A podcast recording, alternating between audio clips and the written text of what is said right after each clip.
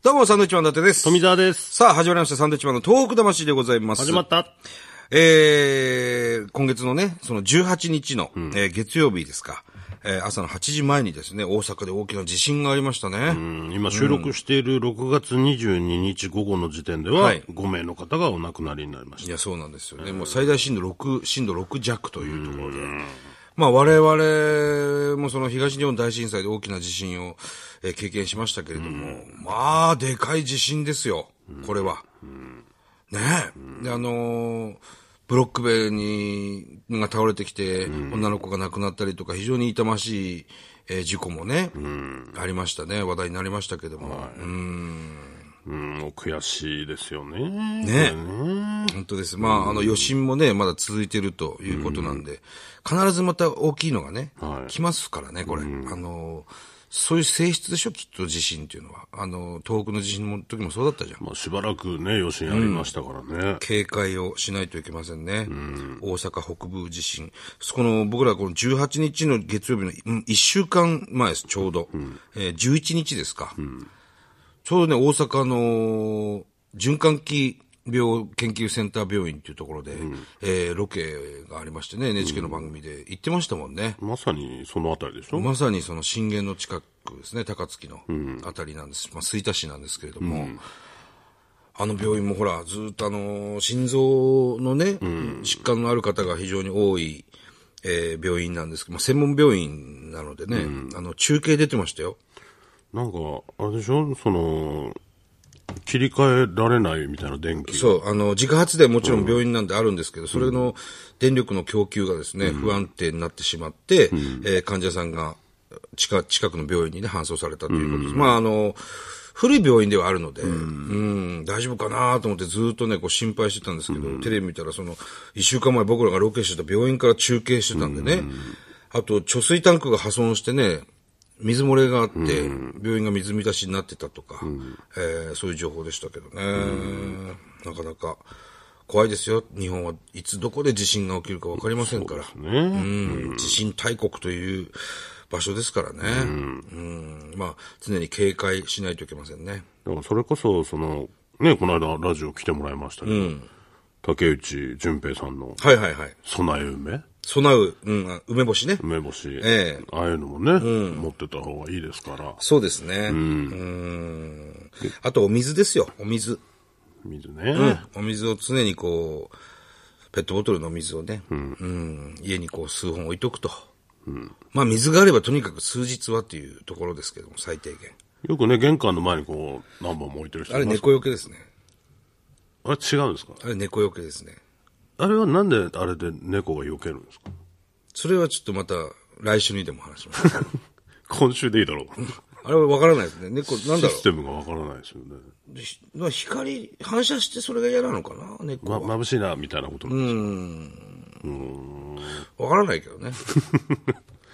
ちょこちょこね、置いてありますけれどもね。置いてあるな。もうそれがもう、それで壁作ってるような家あるんですよ。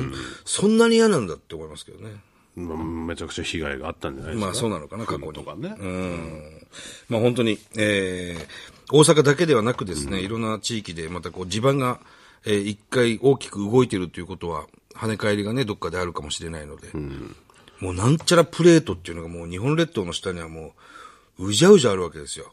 だから、本来住むようなとこじゃないのかもしれないけどね、日本はまあね、うん、活火山も多いしね、うん、だから高層ビルっていうのも建てられる限度もあるらしいですよ、やっぱ日本はね。あ、そうなんだ。うん、そのドバイみたいにその、100何階建てとかね、そういうのはもうやっぱ建てられないって言われてあま、すそういうことなんですか。だからね、それこそなんか次何回トラフのもうありますしなんじゃないかとかそ、れこそ宮城県沖地震なんていうのもね、あの、東日本大震災とは違うと、恐れていた宮城県沖地震ではなかったので、まあ相変わらず、その99.9%近年来るであろうと言われてますから、今まさにね、東京なんかもね、関東いやありますよ大震災みたいなのがまた来るあの高確率でって言われてる中そうそうね、千葉でも揺れてますからね。うんまた大阪の方で揺れるってもう、どこで来るか本当わかんないですからわね。からないです。本当に。気をつけましょ気をつけう。てまあいただき気たをいつけましょうっつってもね、普段の生活するしかないんですけれども、うん、まあその時にどこにいるか、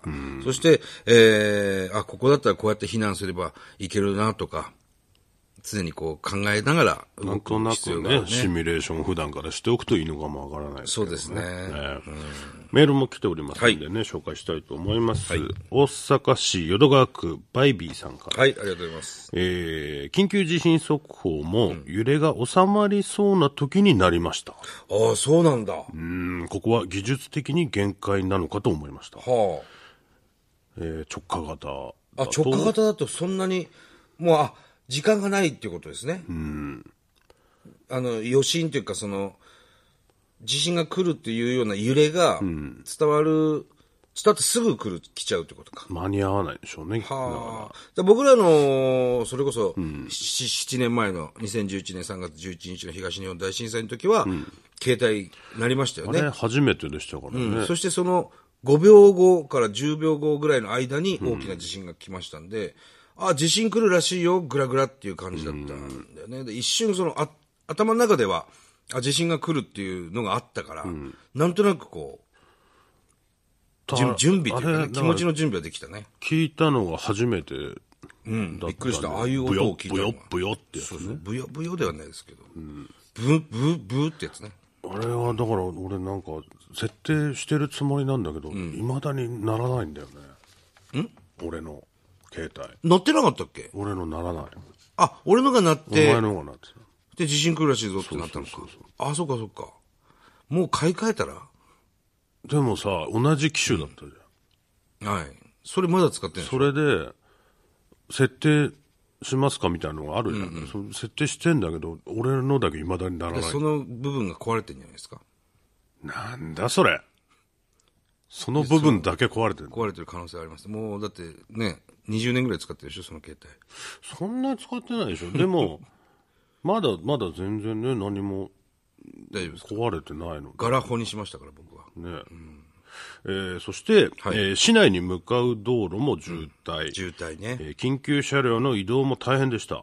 えー震災災害時は、あー地震災害時は、車は路肩に鍵をつけたまま避難するというふうに習ったんですが、それも実践されていなかったです。まあね。当日の状況でしょうね。これはね、だから本当に、まあ、あの、渋滞はもちろん、ありました、その東北の地震の時もね。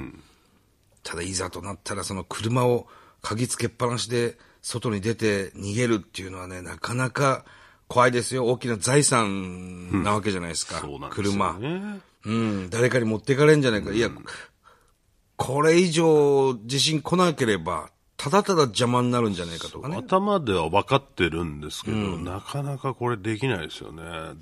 そうそうそう。伊達さんは新車をね、外車を置いて逃げるって。うーん、渋滞しますね、僕は。渋滞に並びます。 そんなこと言っちゃいけませんよそれえーこれはなかなかね。車で逃げよう。うん、歩いてて、そうなんですよね。これが本当に難しいことなんですが、ただ、全部の車を路肩に置くことはできないじゃない、どう考えても。ね。それ以上の車があるわけだから。うん、非常に難しいところですね。だからさすがにそのね、津波とかでもう流され始めてたら、置いて逃げなきゃとは思いますけど、まあ、津波のことは全くなかったんですね。津波は全くなく、遠くとはちょっと違った地震にはなりましたけど。さあもう一つ。はいえー、エイジャの息子さんですね。はいえー高槻市市立樹栄小学校のプール脇のブロック塀倒壊は違法建築であり、鉄筋コンクリートがほとんど入ってなかった。そうですね、あの倒れ方はね。 40年前の三重県沖地震の教訓が生かされてないことに、今日、愕然としました。はい。これね、だからあの、宮城県沖地震、昭和53年だったと思うんですけど、宮城県沖地震、まあ大きな地震がありました。そこでブロック塀の下敷きになって亡くなった方が20人弱いたんですよ、宮城県は。で、これはやばいと。ブロック塀ってこんな地震の揺れに弱いんだ、倒れてくるんだ。っていうので、全国的にそのブロック塀の塀をね、あの、検査に入ったはずなんですよ。あ、全国的な。全国的に、これ宮城県だけじゃないと、うんブロック塀、当時のね、外壁、で、直してたはずなんですよね。でも特に宮城県は力を入れてやりましたから、その震度7の地震がありましたよね、宮城は。その東日本大震災含め、えー宮城内陸地震、それでもブロック塀の被害は一個もなかったんですよ。それはもうこの間、村井知事がね、言ってました。一つもなかったんですと。でも全国的に、やっぱりまだその、検査してないところがあったんだな、というところなんです。ただその、寿栄小学校のブロック塀は、数ヶ月前に一回点検して安全って出出てるんですよね。言われてましたね。うん、そうなってくるともう完全なミスなわけですよ。うん。